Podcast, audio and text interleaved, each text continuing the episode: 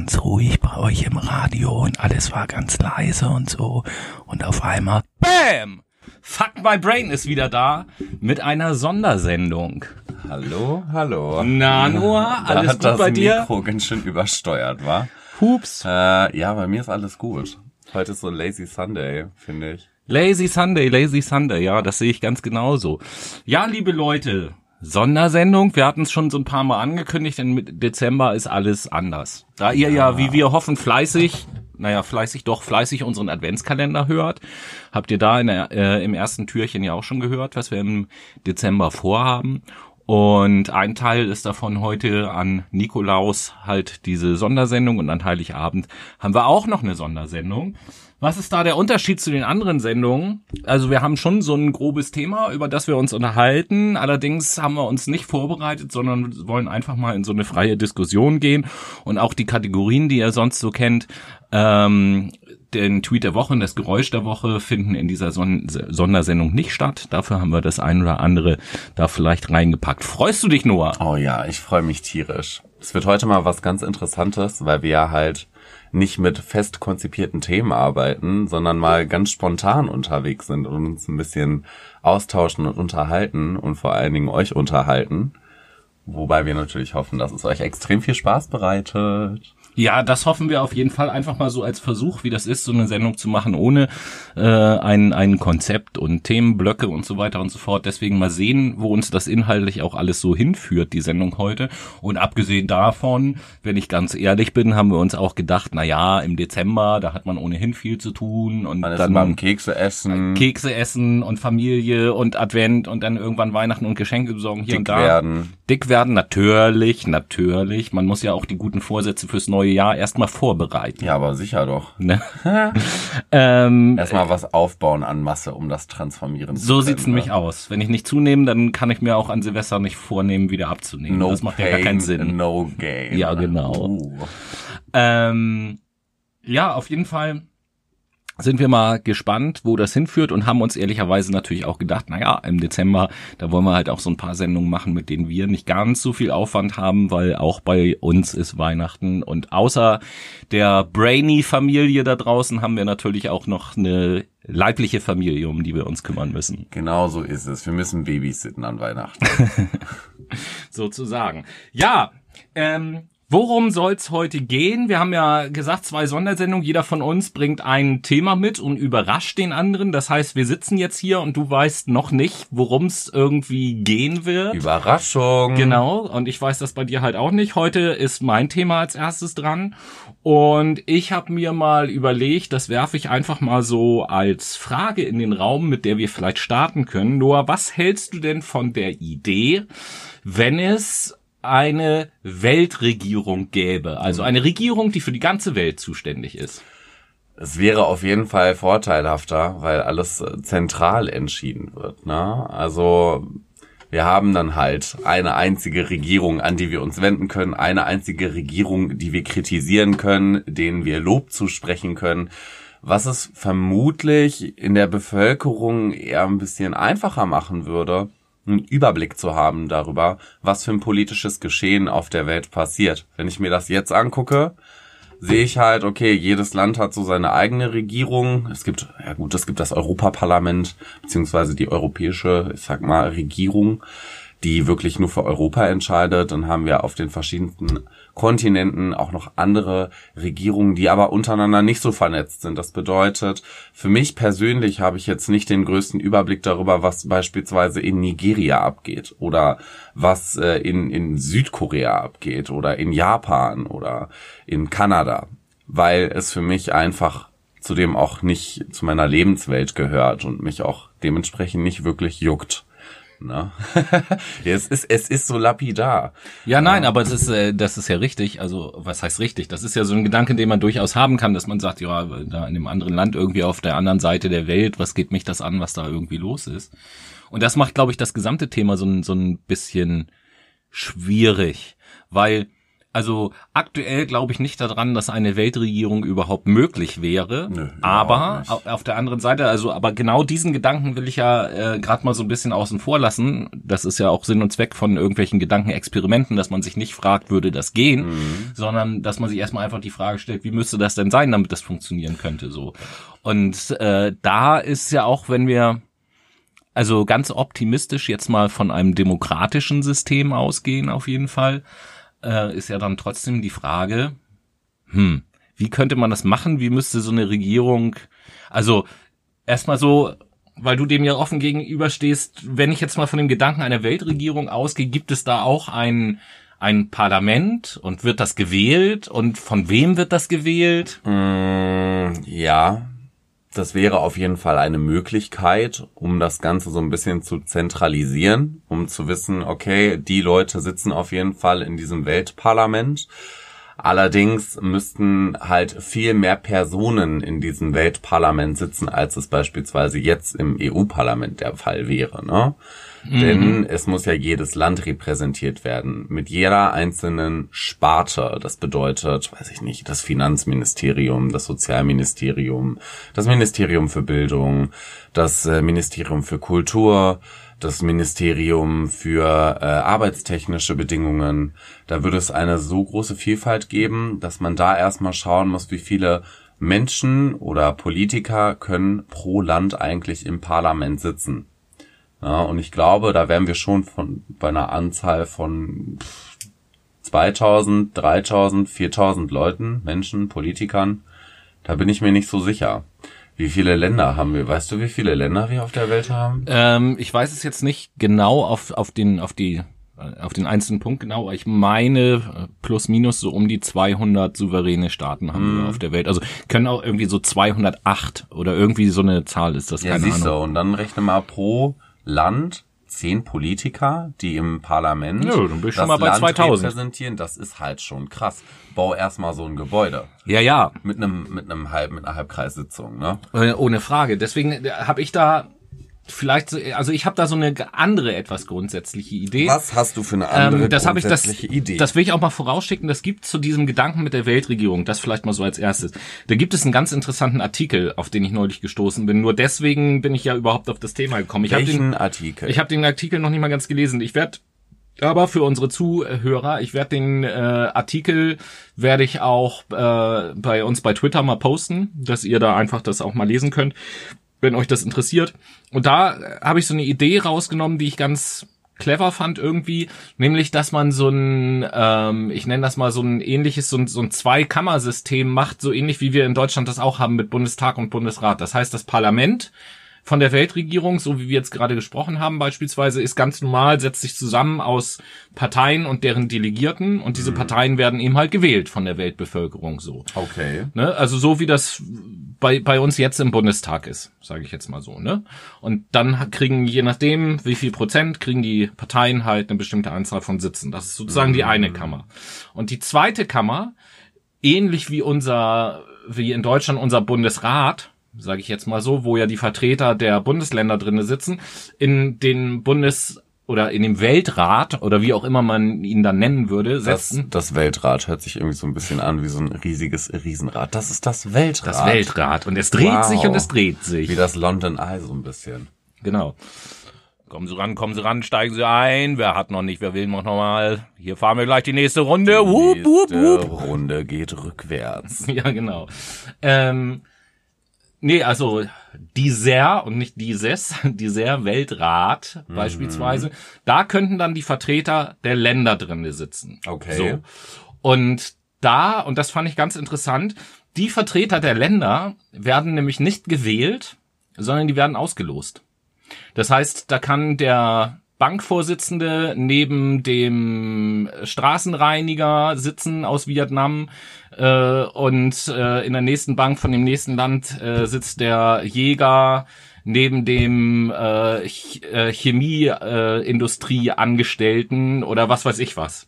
So, also es kann quasi jeden treffen, dass der ausgelost wird und dann äh, für eine Zeit im Weltrat sitzt. wie wird dann sichergestellt, dass derjenige auch die Interessen des Landes repräsentiert in diesem Fall? Ich meine, man kann sich ja auch beliebt machen über weitreichende Medien, In dem Falle stell dir vor, du hast einen Influencer, der fünf Millionen Follower hat und äh, sagt, oh ja, ich möchte mich jetzt politisch aufstellen, um für unser Land unsere Themen zu repräsentieren im Weltrat. Und dann wählen fünf Millionen Follower. Nee, nochmal, er wird nicht gewählt, er wird ausgelost. Per Ah, Zufall. Ist trotzdem schwierig. Naja, aber so kriege ich einen Querschnitt der Gesellschaft. Ja, kriegst du. Weil ich ich sag mal, wenn du dir jetzt heute mal die Politik anguckst, da ist doch eine ganz breite Masse der Gesellschaft, wenn wir jetzt nur mal uns Deutschland angucken, eine ganz breite Masse der Gesellschaft ist doch in der Politik nirgendwo repräsentiert, weil ich sag mal, der, sagen wir mal so, der 52-jährige arbeitslose gelernte Stahlarbeiter, ja. so, der jetzt irgendwie seit zwei Jahren arbeitslos ist, weil in der Stahlindustrie halt Arbeitsplätze abgebaut werden. Der wird doch in der Politik niemanden finden, wo er das Gefühl hat, Mensch, das ist einer, der mich vertritt, weil der ist auch irgendwie Stahlarbeiter und der ist auch arbeitslos oder so.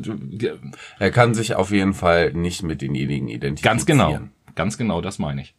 Gut, aber es ist halt trotzdem schwierig zu sagen, ist derjenige überhaupt imstande, alle Themen des Landes repräsentieren zu können. Ja, du darfst ja nicht vergessen, dass der nicht alleine da sitzt, sondern der sitzt vielleicht mit, äh, keine Ahnung, mit 10 oder 20 anderen Leuten aus demselben Land da noch. Ja, klar. Die Frage ist halt trotzdem immer noch, wie kann sichergestellt werden, dass diese zehn Personen, wenn sie ausgelost werden, für die jeweiligen Themengebiete in diesem Land stehen? Das ist einfach eine Schwierigkeit. Muss doch gar nicht. Das sind Leute, die in diesem Land leben und damit leben die ja in den Problemen und Ja, natürlich. Trotzdem haben die nicht den Gesamtüberblick, wie das beispielsweise ein Spezialist oder Experte in dem Falle hätte, der sich darauf spezialisiert hat in seinem Amt und dazu viel unterwegs ist und im Prinzip Befragungen macht beispielsweise, sich äh, in Interviews begibt, generell mit den Leuten im Land redet und so weiter und so fort stelle ich mir ein bisschen schwierig vor, wenn ich da den 52-jährigen arbeitslosen Stahlarbeiter habe, der nur sieht, okay, ich fühle mich von meiner Regierung definitiv äh, ungerecht behandelt und nicht bevorzugt. Ich sehe, dass äh, bei uns die Diplomaten eher bevorzugt werden oder Leute mit mehr Geld. Und dann wird er zum Beispiel gefragt, ja, was halten Sie denn von dem Gesundheitssystem bei Ihnen? Und dann kann er nur aus seinem Blickwinkel berichten, aber könnte niemals beispielsweise aus dem Blickwinkel von Privatpatienten beispielsweise berichten, weil er ja nicht dieselben Konditionen erhält. Er erhält ja in dem Falle einmal die gesetzliche Krankenversicherung und ein anderer oder andere Gruppen in diesem Land sind einfach bei der privaten Krankenversicherung. Und dementsprechend hast du wieder zwei Themen, die aufeinander crashen und da müsstest du ja wirklich die beiden Pole, private Krankenversicherung, gesetzliche Krankenversicherung, jeweils einen Vertreter haben, der überhaupt für diese beiden Themenbereiche sprechen kann. Find, das finde ich halt immer so ein bisschen schwierig, den Gesamtüberblick dann zu behalten, weil eigentlich nur einzelne Themen bedient werden. Und da sind wir jetzt auch wieder bei den Personen. Da ist wieder die Schwierigkeit beziehungsweise diese Verzerrungstendenz, dass die einfach nur Themen behandeln, die sie persönlich betreffen und nicht die gesamte Masse. Ja, aber ähm, bist du denn der Meinung, dass aktuell Politiker immer viel von dem verstehen, für was sie verantwortlich sind? Naja, das eine hat ja jetzt mit dem anderen nichts zu tun. Was wir hier machen, ist fikti- fiktiv, definitiv. Und das andere ist einfach Realität.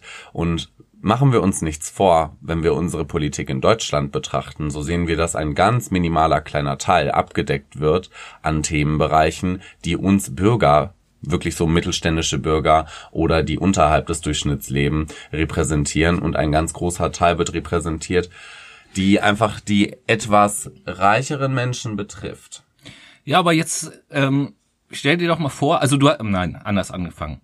Ich kann das total nachvollziehen, du hast ja auch vollkommen recht, dass es schwierig ist, wenn da jetzt Herr Müller sitzt, der seine Sicht auf die Dinge hat und seine Der eigenen Interessen. 52-jährige arbeitslose Ja, Stahl. Wa- Was auch immer, ist ja eigentlich, ist ja auch erstmal vollkommen egal. Auf jeden Fall sitzt Herr oder Frau Müller da, ähm, mit ihrem eigenen Leben vorher und ihrer eigenen Interesse und Interessenschwerpunkten und Sichtweise auf bestimmte Themen aufgrund des Lebens, was er oder sie geführt hat, vollkommen klar, überhaupt gar keine Frage.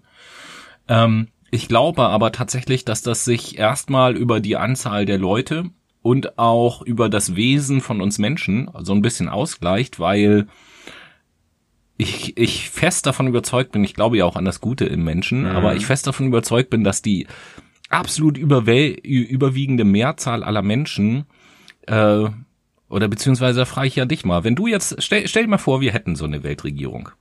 Und stell dir mal vor, es gäbe dieses Zweikammernsystem. Mhm. So. Und eines, eines Tages guckst du nach der Post und dann ist ein Brief in deinem Briefkasten und du machst ihn auf und da steht da äh, drinne, Herr Brühl, wir dürfen Ihnen mitteilen, dass Sie für die nächsten zwei Jahre ausgelost wurden, um als Vertreter in dem Weltrat bla bla bla bla bla. So, und jetzt bist du da zwei Jahre Mitglied in diesem Weltrat. Ich würde mir erstmal denken, geil, Gehaltserhöhung. ich, gla ich glaube einfach, dass du, und das ist bei den meisten Menschen so, in dem Moment, wo man in diese Rolle reinkommt, egal wo man herkommt und wie das Leben bisher gelaufen ist, da wird man, glaube ich, so viel natürliches Verantwortungsbewusstsein empfinden, dass man sagt, hey, okay, ich kapiere, was jetzt für eine Antwort, Verantwortung auf mir liegt und ich nutze das jetzt nicht, um strikt einfach nach meinen ganz persönlichen Interessen da irgendwas zu machen, äh, sondern ich versuche schon im Sinne des Landes zu denken, in dem ich einfach lebe. Ja, wenn ich mich jetzt ja an, an, an ja, in dem Beispiel dann betrachte, ich würde das vermutlich schon machen. Wenn ich allerdings in die Gesellschaft gucke und ich habe sehr viele Menschen kennengelernt, so kann ich sagen, das wird nicht jeder tun. Denn zwar haben wir das Gute im Menschen, was ja auch völlig richtig ist und was ich ja auch sehe, aber ein gewisses Misstrauen muss auch gegeben sein. Und wenn ich mir dann so Leute angucke Beispiel, ich nenne ihn jetzt Bernd Höcke, weil er ist einfach ein asozialer Spaß. Ähm, wenn ich mir Höcke angucke und der ist jetzt beispielsweise nicht Parteivorsitzender von der AfD in Thüringen oder möchte das werden in dem Falle und wird dann ausgelost, was passiert denn dann? Weißt du, das ist einfach das Ding. Weil die anderen Leute, die im Sitz im, im Weltrat sind oder im, im, im Weltparlament sind, für das bestimmte Land, dürfen sich dann mit dieser einen Person herumschlagen, die die ganze Zeit Negativpropaganda konstruiert und versucht dadurch Reichweite zu gewinnen. Also ich glaube, dass das auch relativ schwierig sein kann aufgrund des Machtgefüges. Weil du sollst, und das ist halt das Ding an Politik, das verstehe ich darunter, Politiker sprechen für die Bürgerschaft, für ihr jeweiliges Bundesland, für Deutschland, für Europa.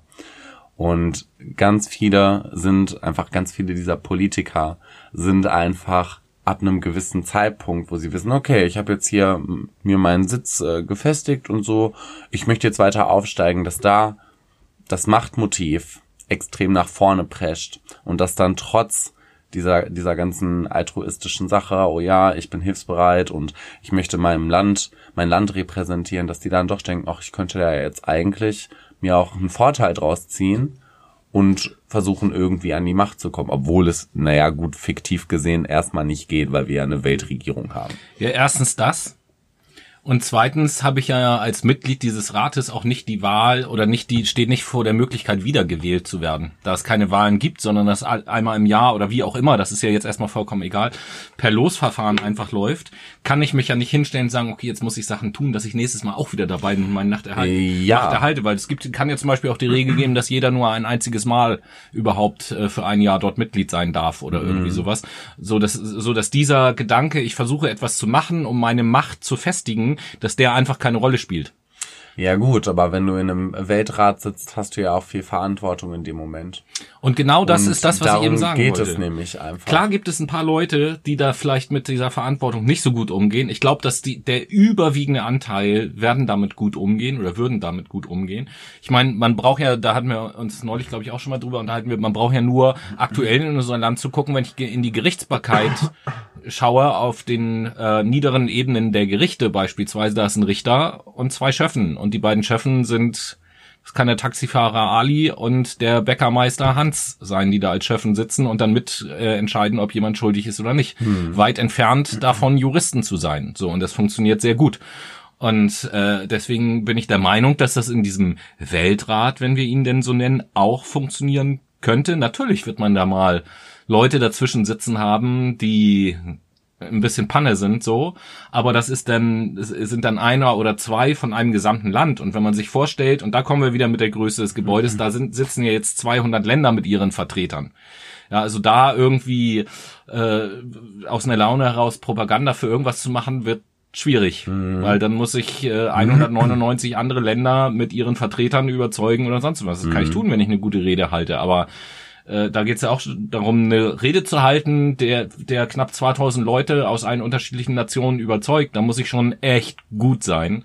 Und das ohne jemanden zu nahe treten zu wollen, trifft wahrscheinlich eher nicht auf unsere Beispielpersonen zu. Ja, wie kann denn, und wenn wir jetzt bei den Reden sind, wo ja Themeninhalte festgelegt sind, die angesprochen werden an diese 200 oder 199 Länder in dem Falle, dadurch, dass die eine Person halt das eine Land schon repräsentiert, wie kann sichergestellt werden, dass nach der Verlosung auch weiterhin diese Themenschwerpunkte weiter behandelt werden und nicht wechseln? Naja, ich einfach über, äh, über die Aufgabenverteilung. Also man muss sich ja darüber unterhalten, welche Funktionen haben diese Institutionen dann. Mhm. So, und ich bin der Meinung, aufgrund der Zusammensetzung auch, dass dieser Weltrat, wenn wir ihn mal so nennen, nicht dafür da ist, jetzt irgendwelche Gesetzesentwürfe zu machen oder sonst irgendetwas, weil dafür brauche ich ja Leute, die es auch so formulieren können, dass das auch wasserfest alles ist. Du brauchst Juristen. Juristen. Also sagen wir mal, ich, ich brauche für solche Sachen brauche ich wirklich Berufspolitiker, hm. die sich eben damit auskennen.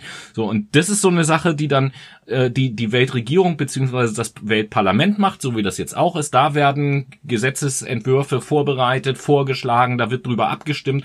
So und der der der Weltrat hat sozusagen nur äh, die Funktion jetzt, um ein Beispiel zu nennen, jetzt wird ein neues Gesetz auf den Weg gebracht und ja. wird von dem Weltparlament beschlossen. Okay. Und jetzt muss der Weltrat zustimmen oder ablehnen. Hm. Mit einfacher Mehrheit. So.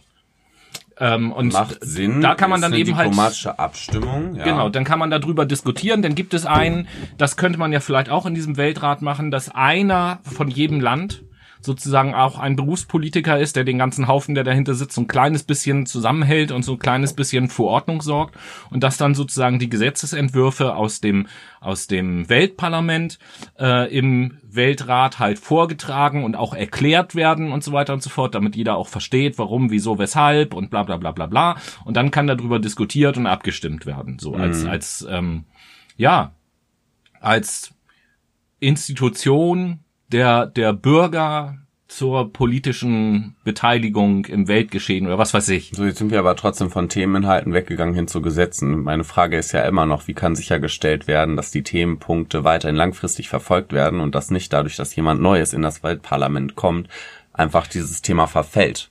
Wie ich gerade eben sagte, dadurch, dass ja von dem, von der, von dem Weltparlament, dem Weltrat vorgegeben wird, um welche Themen es geht. Dadurch, dass vom Weltparlament Themen ins, in den Weltrat gesteuert werden, die dort mhm. diskutiert und abgestimmt werden müssen, ist es ja völlig egal, wer da sitzt, weil die Themen vorgegeben sind. Und natürlich sollte auch der Weltrat die Möglichkeit haben, umgekehrt äh, Gesetzesvorschläge einzubringen an das Parlament. Also auch der Weltrat kann natürlich sagen, Mensch, jetzt gibt es hier ein Thema, wo wir alle Länder der Meinung sind, das und die Politik tut aber nichts. Dann können die selbstverständlich, dass, äh, wenn sich der Weltrat einig ist, können sie sagen, so, liebes Parlament, das ist jetzt euer Auftrag, euch mal dahin zu setzen und euch was zu überlegen. Ja, das klingt auf jeden Fall nach einer spannenden Idee. Ich leite jetzt gerade mal ganz absichtlich rüber zur Playlist. Ach, um ist das schon kurz soweit? einen Break zu machen. Ja, es ist nämlich schon soweit. Liebe Leute.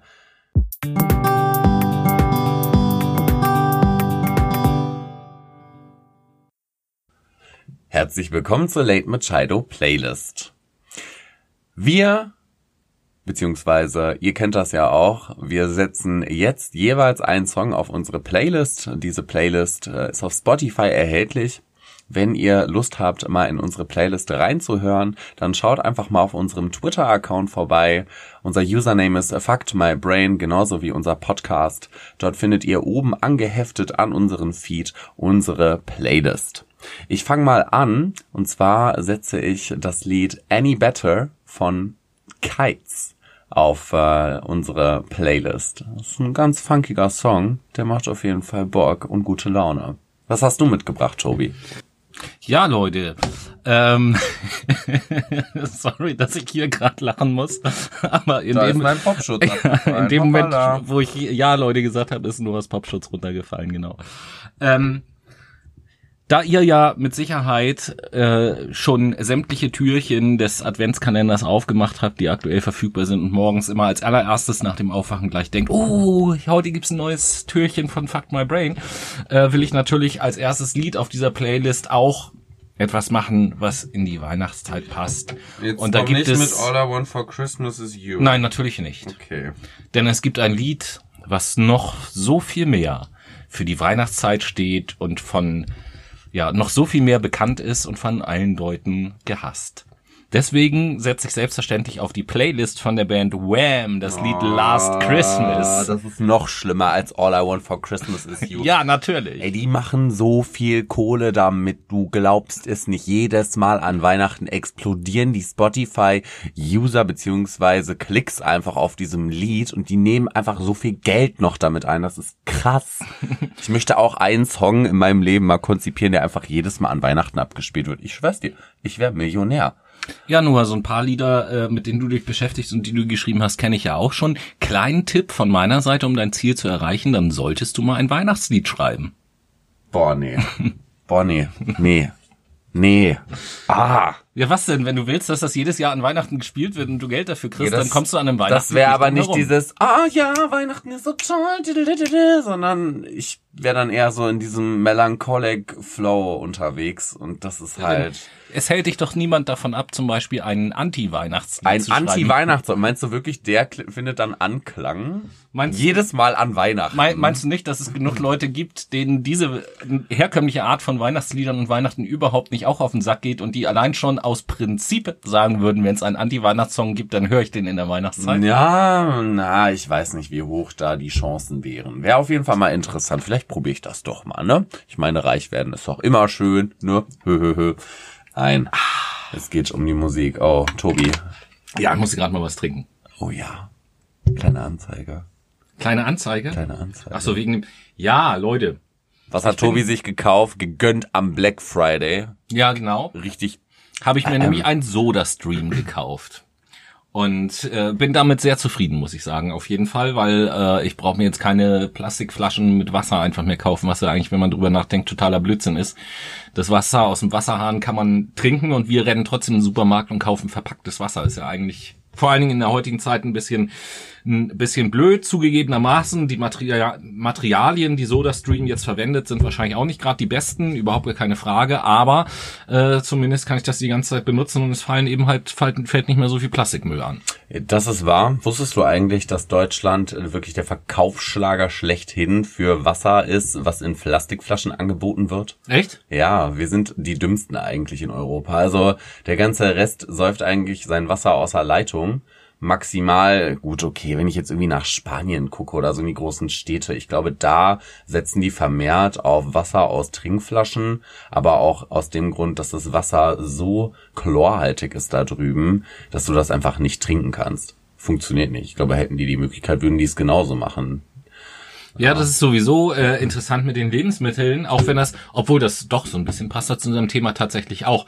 Was, was Lebensmittel angeht beispielsweise, ist es ja auch so, wenn wir jetzt nur mal Europa betrachten, dass Deutschland vom, vom Weltmarkt her, äh, Deutschland eigentlich eher die schlechteren Lebensmittel abbekommt sozusagen, weil einfach die Leute, die hier in dem Land wohnen, auch die Reichen, nicht bereit sind, so viel Geld für Lebensmittel auszugeben. Und die richtig geilen Lebensmittel gehen eben halt in Länder, wo die Leute im Schnitt auch mehr für ihre Lebensmittel ausgeben. Mhm. Deswegen gibt's in Schweden auch so geile Süßigkeiten. Oh, Tatsächlich- tatsächlich- Nougat-Riegel. Oh. Den gibt's ja hier überhaupt gar nicht. Wir würden euch den ja jetzt auch total gerne zeigen oder so, ne? Aber mm, Den müsst ihr probieren. Der ist einfach nur sexy. so, also das bitte. ist ein kompletter Alle Schokoriegel. Das ist ein kompletter Schokoriegel einfach aus Nougat. Aus zwei Schichten Nougat. Einmal dunkles und einmal helles Nougat. Das ist so, oh, lecker. Ja, und da unser Vorrat alle ist, äh, wird's Zeit, dass einer von uns demnächst mal wieder nach Schweden fährt und welche mitbringt. Ich dachte, das macht deine Mama, wenn die eh über den Winter dort ist. Ist sie, glaube ich, dieses Jahr gar nicht. Schade. Ja, Tobi, dann fahren wir nach Schweden. Ja, mal gucken, wann ich das nächste Mal dazu komme, dann bringe ich auf jeden Fall welche mit.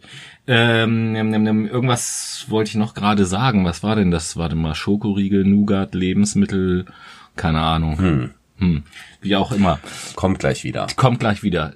Zurück zu dem Weltregierungsthema, was mir eben auch nochmal eingefallen ist, ähm, vielleicht auch erstmal so ein bisschen der Frage nachzugehen, warum also wie kommt es überhaupt, dass sich Leute Gedanken über eine Weltregierung machen? Warum kommt es überhaupt zu dem Gedanken, dass so etwas notwendig sein könnte?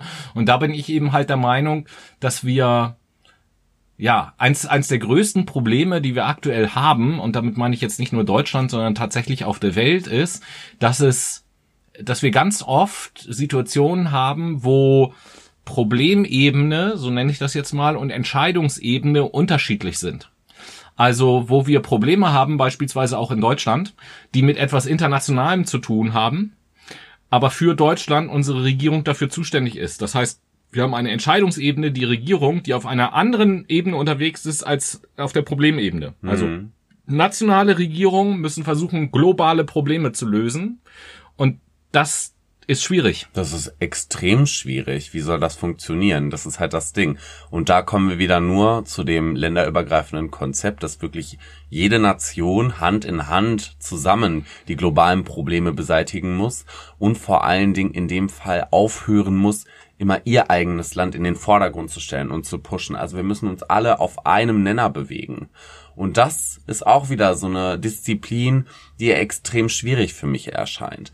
Denn wenn ich mir das jetzt aktuell in unserer politischen Lage angucke, sehe ich einfach, dass Amerika durch Trump sich jetzt extrem nach vorne setzt und sagt, ja, wir beispielsweise, wir wollen nicht aus der Kohle aussteigen, wir haben da keinen Bock drauf, wir wollen auch aus dem Pariser Klimaabkommen raus, denn wir müssen ja auch unsere Arbeitsplätze irgendwie halten. Ne? Trump hat es ja geschafft, mehr Arbeitsplätze zu schaffen, was ja auch gut ist, aber nachhaltig ist das halt trotzdem nicht.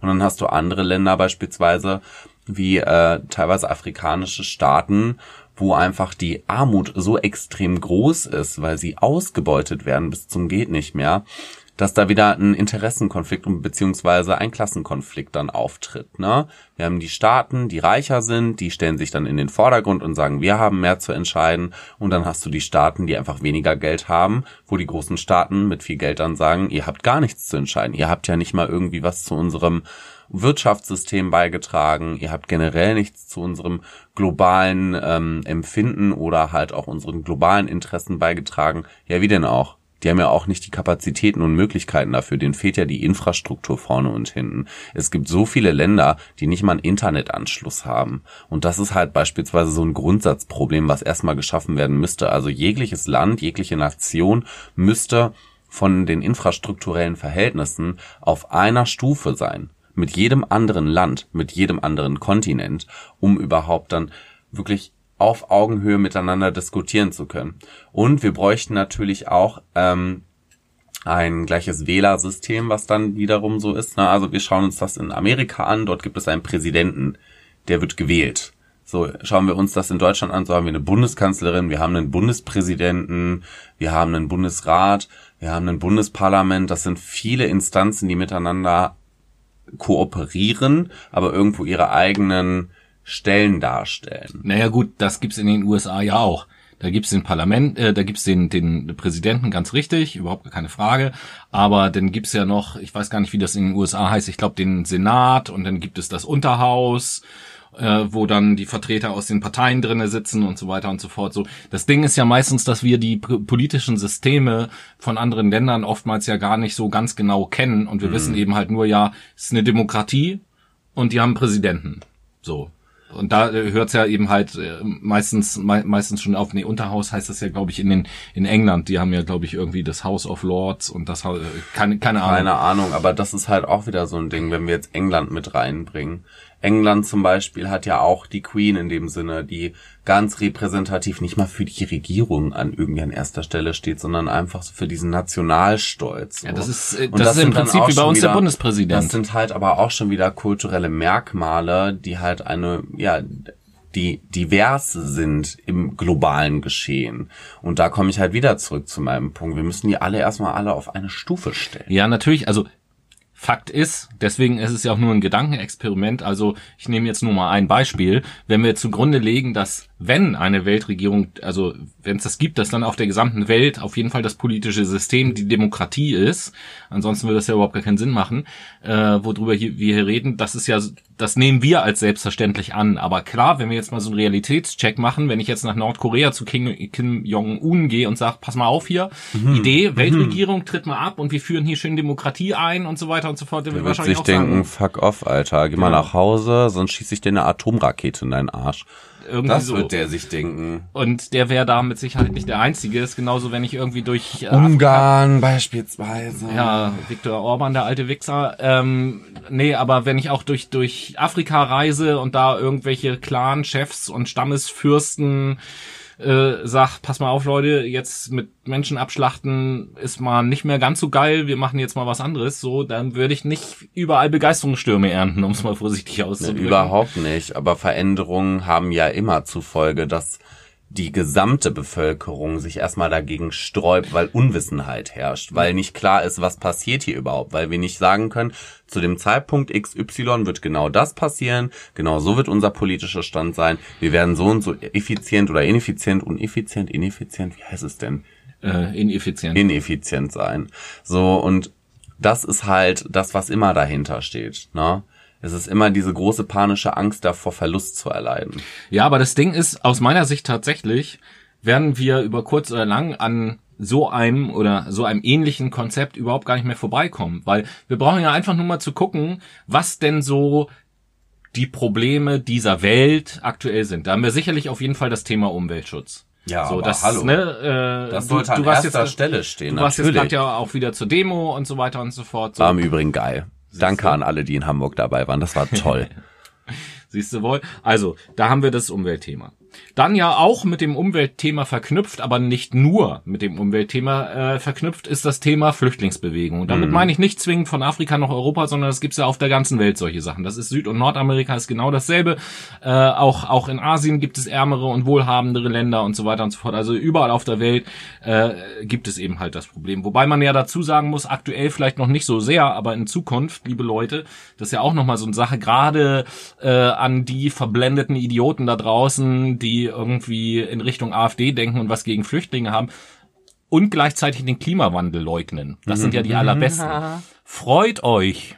Wenn der Klimawandel weitergeht, dann wird es noch mehr Flüchtlinge geben. Das sind ja keine politischen Flüchtlinge mehr, sondern Klimaflüchtlinge, weil einfach die Zone um den Äquator die erste Zone sein wird, die nicht mehr bewohnbar ist und die Leute, die aktuell da wohnen, müssen ja irgendwo hin. Ja, klar. Mal darüber nachdenken. Naja, so, ne? also so Wähler der so AfD, die sind so dann immer so, ja, nee, wir erschießen die, die sollen ruhig ersaufen. Ich- ich- so, ich- ich will ja- denke, jo, Ich will ja der AfD keine Tipps geben eigentlich, weil ich die AfD könnten wir aber. weil ich die AfD ja überhaupt nicht mag. Aber wenn ich mich jetzt einmal herablasse, der AfD einen Tipp zu geben, wenn ihr was gegen Flüchtlinge habt und wirkungsvoll was gegen Flüchtlinge tun wollt, dann setzt euch verdammt nochmal fürs Klima ein, dann kommen nämlich auch weniger.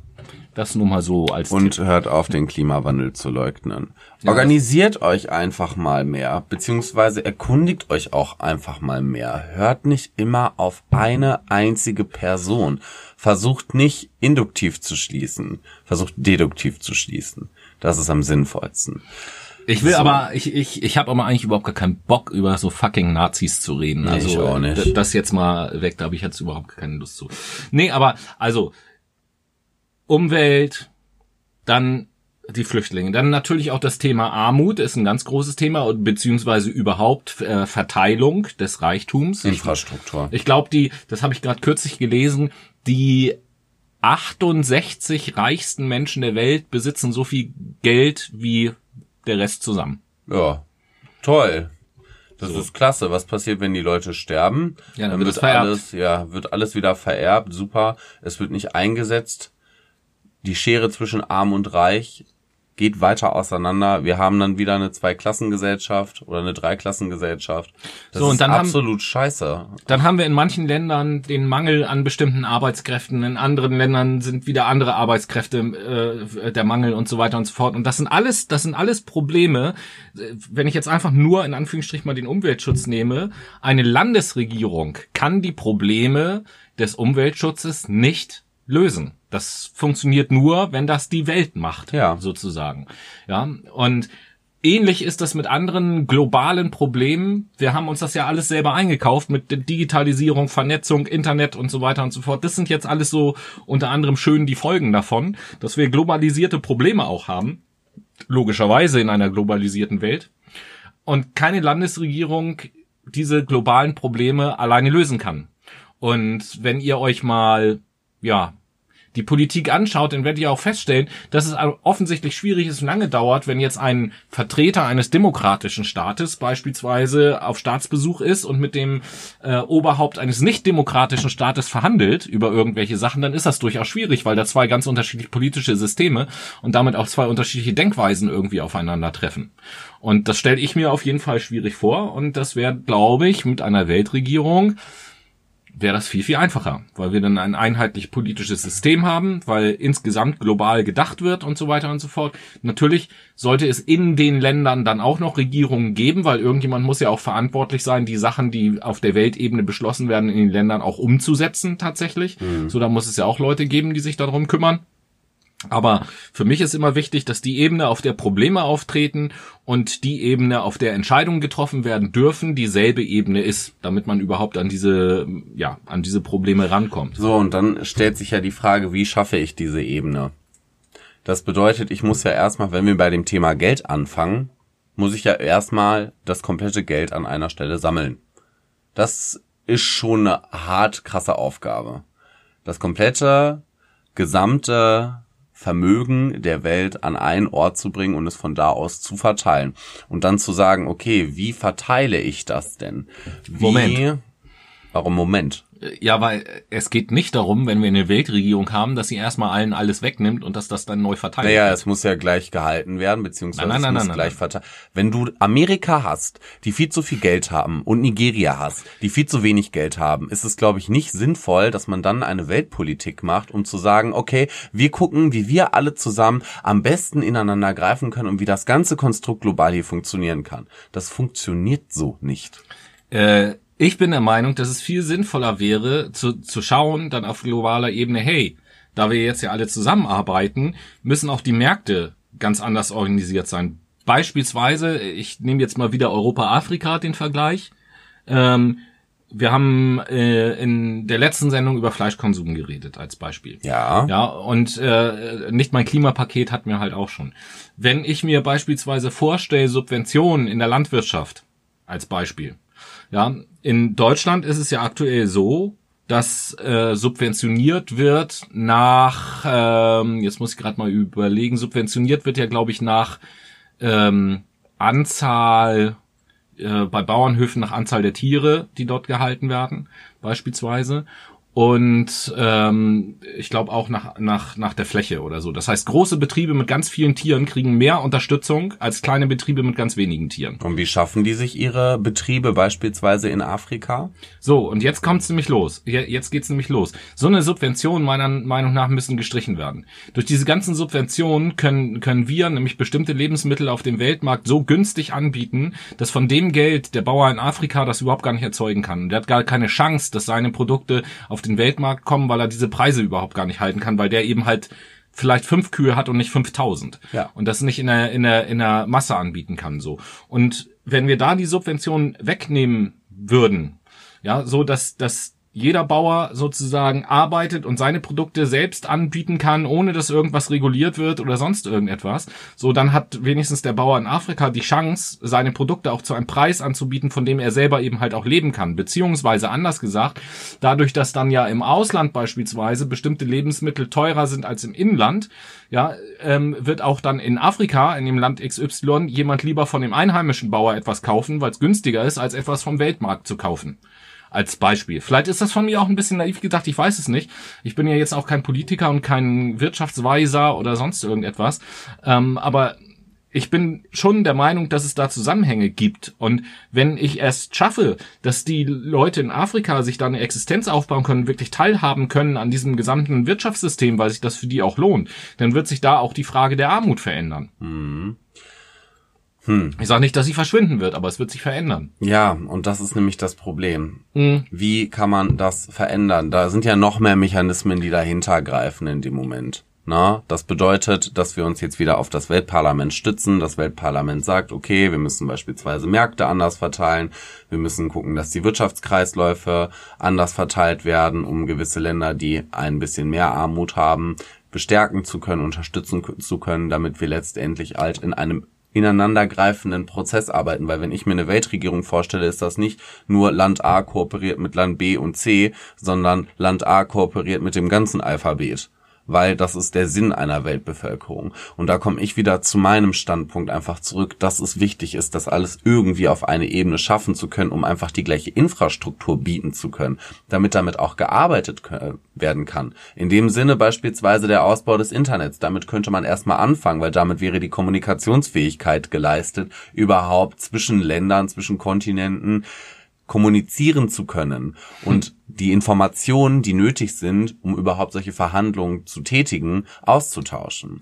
Dann geht es auch weiter damit, wie gesagt, nehmen wir jetzt mal das Geld außen vor, die Mentalität müsste auch irgendwo auf einem gleichen Nenner sein. Das wird auch schwierig, weil wir einfach eine harte Kulturalität, beziehungsweise haben eine Multikulturalität auf der Erde, was ja auch völlig logisch ist. Ne? Wir wachsen ja in verschiedenen Ländern auf mit verschiedenen Kulturen und da müsste dann auch wieder diese Offenheit für Kulturen überhaupt geschaffen werden. Gucke ich mir Nord- und Südkorea an, so denke ich mir, die könnten niemals zusammenarbeiten, weil ihnen über Jahrhunderte Jahre beigebracht wurde, dass das eine Land nicht mit dem anderen kooperieren darf, weil die sind gut und die sind böse oder die sind mehr wert und die sind weniger wert.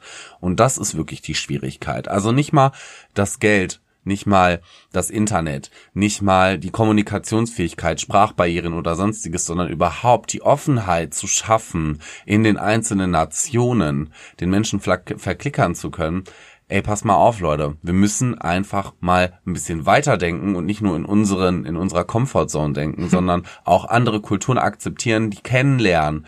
Und da kommen wir auch wieder beispielsweise in die Richtung Bildung. Das muss von klein auf anfangen. Das bedeutet, in Kindergärten fängt das an, dass die Erzieher denen das beibringen. Dass wir beispielsweise multikulturelle Kindertagesstätten haben oder sonstiges, wo verschiedene Erzieher arbeiten, denen den Kindern die ja, kulturelle Seite ihres Landes näher bringen. Das geht in der Schule weiter mit viel Prävention und ähm, Aufklärung.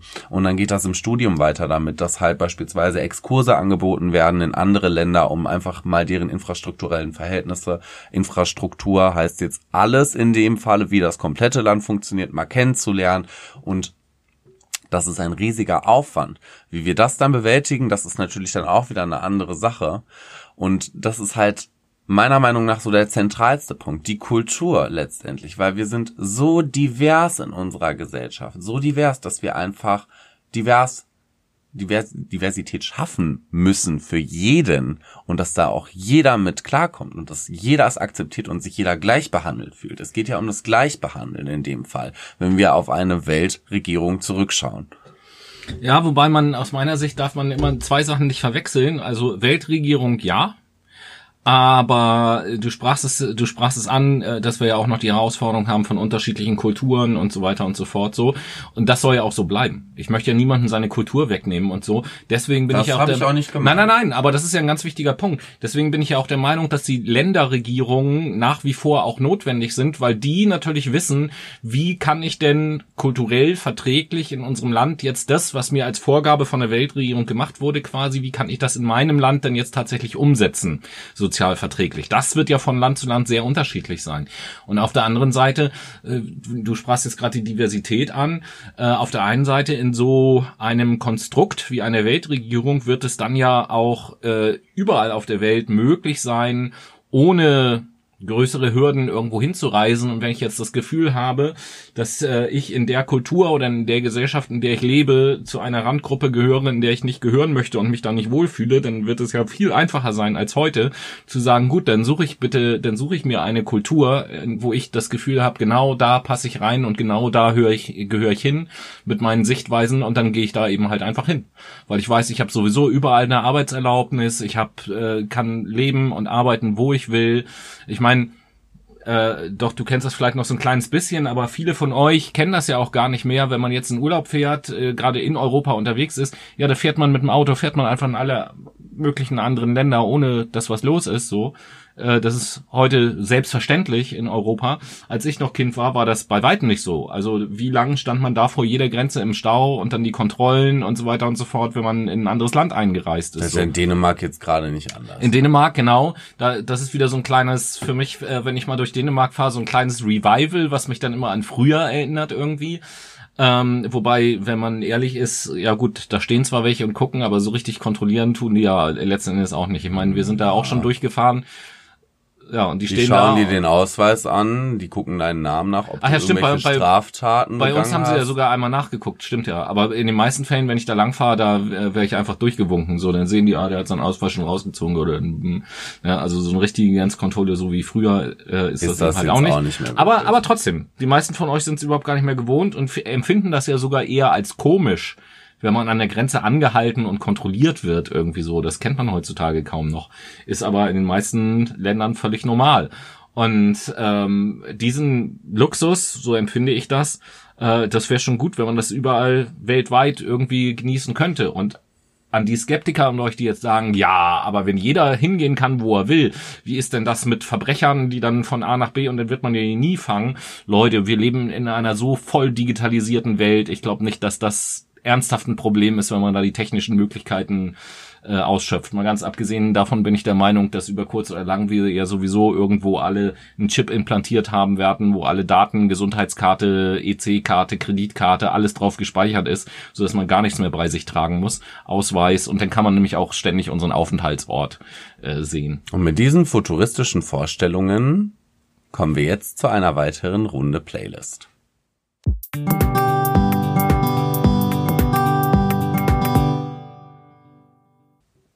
Die Late Machado Playlist ist wieder am Start. Tobi, was hast du für einen Song mitgebracht? Ach, diesmal fange ich an. Ähm, ja, im Kontrast zu dem ersten Song, Where mit Last Christmas, habe ich jetzt Last Christmas. Last Christmas, mal sagen jetzt, ne? Wer mit Last Christmas äh, habe ich jetzt die Band System of a Down. Äh, System of a Down, bisschen anders als Wham. BYOB? Nein, mit dem Lied Lost in Hollywood. Wir Ah. wollen ja erstmal die Zuhörer nicht überfordern, ne? Ja, gut. Okay. Ich habe von Sam Fender das Lied Hypersonic Missiles mitgebracht. Das ist ein äh, bisschen außergewöhnlicher Titel von einem Lied, aber äh, macht auf jeden Fall die ganze Sache sehr spannend. Das ist ein sehr dynamisches Lied. Ja, Leute, Weltregierung. Also ihr seht jetzt schon anhand der Diskussion, die wir hier irgendwie so führen, komplexes Thema mit vielen verschiedenen Gesichtspunkten, was man aus vielen verschiedenen Blickwinkeln betrachten kann und auf vielen verschiedenen Ebenen betrachten kann. Ich für mich bin einfach der Meinung, wie auch immer das umgesetzt wird, dass wir über kurz oder lang nicht umhin kommen, so eine Regierung zu schaffen, und zwar auch eine Regierung, die dann wirklich Entscheidungen treffen kann und handlungsfähig ist. Ähm, weil wir einfach sehen, dass die, die, die Schere oder die Grätsche zwischen Problemebene und Entscheidungsebene immer weiter auseinandergeht, je globalisierter wir werden und wir da vor, äh, zunehmend vor Probleme gestellt werden, die Länderregierung einfach nicht mehr lösen können. Und äh, das ist für mich in der, ach ja, nenne ich es einfach mal, in der politischen Evolution, ist das für mich einfach der nächste logische Schritt. Wie siehst du das, Noah? Ja, teilweise sehe ich das so. Also ich sehe natürlich, gut, wir brauchen definitiv eine Regierung auf Landesebene. Logisch. Weil die sitzen im Land, die wissen, was da abgeht. Die dienen als Sprachrohr, um letztendlich auf auf einem Kontinent beispielsweise sagen zu können, okay, das und das geht gerade ab. Das bedeutet, wir haben jetzt erstmal eine Landesregierung, dann haben wir eine kontinentale Regierung und dann haben wir halt auch noch eine globale Regierung, wo letztendlich so das Sammelzentrum der Themen eigentlich ist. Heißt, alle Themen kommen dahin, werden in einem Pott geschmissen und dann gucken die lieben Leute sich das da in dem Weltparlament an und versuchen daraus konstruktive Lösungsansätze erarbeiten zu können. Das ist meine Vorstellung davon. Aber, wie ich schon gerade eben sagte, dafür muss erstmal ein einheitliches kulturelles Verständnis für diese eine Sache da sein. Na, wenn wir jetzt nämlich darüber reden, wir machen ein, ähm, eine Möglichkeit, dass jeder aus jedem Land in ein anderes Land ziehen kann, ohne irgendwelche Erlaubnisse, beispielsweise oder Genehmigungen, Arbeitsgenehmigung meintest du ja vorhin. Da müssen wir erstmal sicherstellen können, ob überhaupt die Leute beispielsweise, die aus, pf, ja, ich komme wieder mit Nigeria, äh, überhaupt den qualitativen deutschen Standard entsprechen. Heißt jetzt nicht irgendwie, dass die qualitativ minderwertig wären. Nein, die haben einfach ein anderes Verständnis davon, wie Arbeit funktioniert. Hier bei uns in Deutschland fährt der Bus um 9.30 Uhr. Da unten fährt der Bus, wenn er voll ist, weil es sich dann erst lohnt. Und das ist nämlich das Ding. Wie kann ich denn sicherstellen, dass beispielsweise mein meine, meine drei neuen Angestellten, die aus Nigeria, die aus Alaska und der eine kommt noch aus Chile, dass ich überhaupt sicherstellen kann, dass die alle pünktlich kommen, dass die alle dasselbe Verständnis von Arbeit haben, dass die alle dasselbe Zeitmanagement an den Tag legen, dass die alle ja, die Sprache können, das ist auch wieder so ein Ding. Deutsch ist halt eine relativ komplexe Sprache. Wie kann ich ähm, den verständlich machen, wie eine, wie beispielsweise eine laterale Hierarchie funktioniert oder wie einfach eine, eine, eine Gruppenorganisation funktioniert. Wie kann ich den innerortsmäßig erklären, okay, die Kommune ist für uns zuständig und, und, und. Also es sind ja schon komplexe Sachverhalte, die den einzelnen Menschen über ein Medium beigebracht werden muss, damit jeder über dieses eine Medium zugreifen kann und daraus seine Informationen ziehen kann. Das finde ich halt schwierig. Also es ist natürlich ein logischer Schritt, Entscheidungen beziehungsweise Lösungsansätze global zu erarbeiten. Das ist auf jeden Fall sinnvoll, weil wir eine Sammelstelle haben, an die wir uns richten können und die auch für uns in dem Falle oder uns repräsentiert, nicht für uns entscheidet. Das wäre dämlich gesagt. Aber trotzdem müssen wir halt das gesamte Verständnis erstmal auf einen Nenner kriegen um überhaupt so eine Weltregierung garantieren zu können und dass sie halt auch funktioniert und nicht, dass sie nach zwei Jahren abgeschafft wird, weil es nicht ganz funktioniert. Weil wenn wir sowas machen, dann ist das relativ viel Input, den wir schaffen müssen, damit auch ein guter Output dabei erzeugt werden kann. Und diesen Input erstmal zu gewährleisten, das ist ganz viel Arbeit. Und das ist auch ganz viel Arbeit, die auf der Gesellschaft hängen bleibt und wo jeder einzelne Bürger mithelfen muss. Das bedeutet, alle müssen erstmal das Verständnis dafür bekommen, wir müssen hier zusammen anpacken, um unsere Erde zu retten. Und ich glaube, dadurch, dass wir hier sitzen und die Leute in Japan da sitzen, interessiere ich mich einen Scheiß für Japan, weil die sitzen da hinten und ich sitze hier und diese Motivation erstmal aufzubauen und dieses Verständnis und dieses Empathievermögen und dann auch noch diesen Individualismus und diese Diversifizierung akzeptieren, anerkennen und umsetzen zu können. Das sehe ich als schwierig an. Aber ich bin ganz bei dir, wenn es darum geht, dass eine Weltregierung sinnvoll ist. Ähm, um es mal etwas kürzer auf den Punkt zu bringen, ist also letzten Endes diskutieren wir hier gerade zwei verschiedene Fragen, wenn man es ganz genau nimmt. Die eine Frage dreht sich um eine, ein, ein verändertes, ich nenne es jetzt mal so ein verändertes politisches System, also Weltregierung, Weltrat, bla, wie auch immer man das nennen will, so als, als politisches System auf der einen Seite. Und auf der anderen Seite reden wir ja auch über ein verändertes ähm, Gesamt, also globales gesellschaftliches System mhm. in dem man eben halt äh, in dem man eben halt äh, zusammenlebt. Also will ich hier durchaus auch mal Gesellschaft und Politik so, so ein kleines bisschen voneinander trennen. Ich glaube, dieses politische System zu schaffen wäre gar nicht so sehr, also es ist auch eine Herausforderung, gar keine Frage, da etwas auf die Beine zu stellen, was geregelt ist und was eben halt auch funktioniert. Aber ich glaube, dass diese ähm, ähm, diese Gesamtgesellschaft die wesentlich größere Herausforderung ist, eben halt diese kulturellen äh, Unterschiede, ich will jetzt nicht sagen zu überwinden, aber zum, zumindest komplett durchlässig zu machen und so weiter und so fort. Und auch, auch sehr verschlossene Kulturkreise sich öffnen zu lassen oder dafür zu sorgen, dass sie sich öffnen. Das ist, glaube ich, also da bin ich bei dir, dass das eine ganz, ganz große äh, Herausforderung ist. Aber ähm, wir haben neulich, für die Zuhörer kann ich jetzt noch nicht verraten, wo, äh, haben wir uns neulich mal kurz mit dem Begriff des sogenannten Konradjevs auseinandergesetzt, ja. Und äh, ich bin eben halt der Meinung, wenn wirtschaftlich ähm, oder wie auch immer ich das nennen möchte, ein, ein neues Zeitalter anbricht.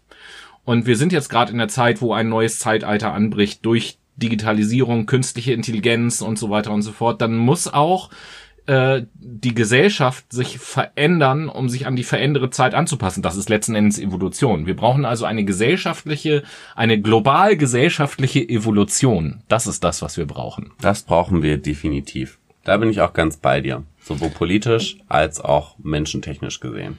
Global gesellschaftliche Evolution. Gut, dass mir das ein, das, das ist so ein schönes Schlusswort zu diesem Komplex. Leute, ihr seht, das ist mega äh, ich will nicht sagen kompliziert, es aber mega weit das Feld, multidimensional, ja. Äh, da gibt es so viele Bestandteile in diesem Gedankenexperiment, die man für sich genommen noch diskutieren könnte und stundenlang diskutieren könnte, glaube ich, ähm, dass das an dieser Stelle mal reichen soll, um euch einfach mal so eine Idee zu geben, in welche Richtung man auch denken könnte. Warum sage ich das jetzt schon? Weil wir noch so ein paar andere Kleinigkeiten zu besprechen haben in dieser Sendung. Ähm, zum Beispiel, liebe Leute, ach so, nee, mein Fazit, yeah. ich bin natürlich auch für eine Weltregierung grundsätzlich. Ähm, bin aber äh, genau wie Noah auch der Meinung, wenn dieser Weg irgendwann gegangen wird, dann muss man sehr sorgfältig nachschauen, was für ein System installieren wir da, wie soll das funktionieren, wie soll die Zusammenarbeit funktionieren, wie sind Weisungsbefugnisse geregelt und, und, und. Und all diese Probleme, die wir in der Sendung versucht haben, kurz anzureißen, äh, darüber muss sich dann natürlich Gedanken gemacht werden. Aber ich bin halt einfach der Meinung, aufgrund der Entwicklung auf der Welt, dass wir über kurz oder lang nicht mehr umhin kommen, so eine Institution zu schaffen. So. Richtig. Aber du sprachtest ja, du hast ja dein Fazit jetzt fertig. Ich da ja jetzt mal ganz kurz ab. Ähm, du meintest nämlich gerade künstliche Intelligenz und vor allen Dingen auch Digitalisierung. Und wenn wir darüber sprechen, sprechen wir doch auch über Daten und Datenschutz. Und das ist, glaube ich, ein ganz guter Aufhänger. Daten was? Datenschutz. Daten was? Datenschutz. Ja, ich bin sowieso der Meinung, deswegen danke für das Wort. Äh, Datenschutz ist in aller Munde, dass es das ohnehin nicht richtig gibt. Und dafür gibt es sogar einen Beweis, der uns das im praktischen Leben einfach beweist. Und mit diesem Beweis eröffnen wir, könnte man sagen, mal so eine neue Kategorie bei uns in der Sendung, die wir bisher noch nie hatten und die in unregelmäßigen Abständen vielleicht wieder auftauchen wird. Ich heiße euch jetzt nämlich willkommen zu der großen TV-Kritik. In Anführungsstrichen. Wir sind natürlich keine TV-Kritiker, aber es gibt ja manchmal interessante Fernsehformate, die man sich so angucken kann. Tatsächlich im linearen Fernsehen meine ich, Leute, das gibt es noch, auch abseits vom Internet, überhaupt gar keine Frage. Ja, und da lief unlängst eine Sendung, die von uns beiden ja eigentlich immer sehr geschätzt wird und Prism, Prism genau. Prism ja. Lass dich überwachen mit Jan Böhmermann Prism war jetzt gerade letzte Woche letzte Woche wieder äh, eine neue Folge gewesen und äh, ja, die haben wir uns angeguckt. Wie fandest du es? Ganz im Ernst, äh, relativ witzig auf jeden Fall. Äh, jedenfalls ähm, ist mir aufgefallen, der liebe Böhmermann und seine Organisation dahinter hat ein neues Intro eingefügt. Das hat man auf jeden Fall gesehen. Mhm. Ne? Es war nicht äh, Jan wieder mitten in der Schau da im, im äh, Vorspann am Rumtanzen, sondern es war sehr hoch digital. Huh. Ja, nee, war auf jeden Fall ganz geil, was da so rausgepickt wurde generell ähm, vor allen Dingen die Fernsehrede von dem CDU-Politiker für seinen Kommunalkreis. Das war echt klasse.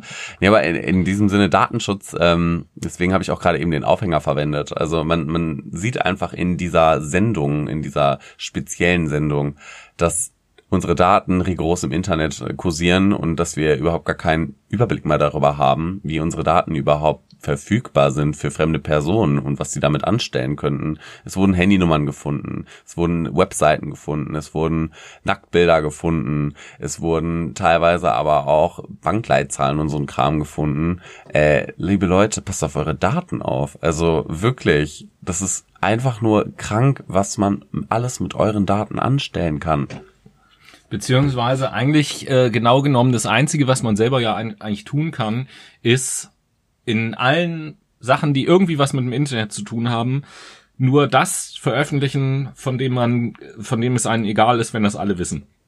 So, sobald ich, sobald ich im Internet irgendwo beispielsweise mal ein Nacktfoto verschicke, kann ich mir nie sicher sein, ob das irgendwo anders nicht mal wieder auftaucht. Oder ob es irgendwer screenshottet, nämlich derjenige, der der Empfänger in dem Sinne ist und der auch böswillig sein könnte und das hochladen könnte im Internet. Geile Story übrigens in dem Zusammenhang hat auch mit Jan Böhmermann zu tun, aber nichts äh, mit seiner Fernsehsendung, aber wo wir gerade darüber reden. Vor, also äh, das, das gibt ja neben unserem alles überstrahlenden Podcast gibt es ja noch so ein paar andere kleine Podcasts, unter anderem einen, der nennt sich Fest und Flauschig, den ich eben halt sehr schätze mit äh, Jan Böhmermann und Olli Schulz. Grüße, falls ihr uns hören solltet, was ich nicht glaube. Ähm, und dort in der Sendung, das ist auch total witzig, haben sie mal erzählt, Olli Schulz, der hat irgendwie ähm, schon seit Jahren jetzt mittlerweile ein neues Handy und hat aber schon mitbekommen, dass irgendjemand seine alte, Handy, seine alte Handynummer wieder zugeordnet bekommen hat. Das passiert ja manchmal. Wenn das jetzt natürlich die ehemalige Handynummer von irgendeinem Promi ist, dann ist das natürlich schwierig. Und er hat halt auch schon mitbekommen, dass diese Dame, die die Handynummer jetzt gehört, halt häufig Nachrichten und Anrufe bekommt, die eigentlich für ihn sind. So. Und in dem Podcast haben sie dann diese Frau mal angerufen, die kannten ja ihre Nummer, weil das Olli Schulz alte Nummer ist. Und er wollte sich eigentlich nur mal entschuldigen dafür, so. Und äh, da hat die Frau erzählt, so ja, sagt die, ab und zu habe ich dann auch Nachrichten bekommen, wo Nacktbilder mit dabei waren und so hat die halt mitten in der Sendung erzählt, das war Olli Schulz halt mega peinlich. Herrlich. Richtig geil. So, äh, von, von dem her, ihr könnt nie wissen, wohin da was irgendwie geschickt wird und was damit passiert. So, also ent, entweder euch ist es egal, dann ist es sowieso egal. Und ansonsten halt seid einfach vorsichtig und äh, nutzt da meinetwegen ruhig alles, was man im Internet nutzen kann, aber dann schreibt da nur Sachen oder stellt da nur Sachen rein oder ladet da nur Sachen hoch, wo ihr auch sagt, das ist okay, wenn das jedermann weiß. Weil Datensicherheit im Internet, meiner Meinung nach, gibt es nicht. Richtig. Und wird es auch nie geben. Genau so ist es. Und damit sage ich mal, mit einem datenschutzfreundlichen Ho Ho Ho wünschen wir euch noch einen schönen Nikolaustag und eine schöne restliche Adventszeit beziehungsweise Weihnachtszeit. Sauft viel Glühwein, fresst ordentlich Kekse. Ihr müsst euch nämlich was anfressen, damit ihr eure Neujahrsvorsätze gut umsetzen könnt. Ne? Ja, und nicht vergessen, jeden Tag fleißig unseren Adventskalender weiterhören, selbstverständlich. Und die fleißigen Hörer und euch werden das schon wissen, an Heiligabend hören wir uns ja nochmal wieder zu einer zweiten Dezember-Sondersendung. Ganz genau. Da bin ich dann ganz gespannt, worum es gehen wird, weil da wird dann Noah eine Idee mitbringen. We will see. So wird das sein. Dementsprechend, liebe Leute, macht es gut und wir sehen uns in ein paar Tagen. Ciao. Ciao, ciao.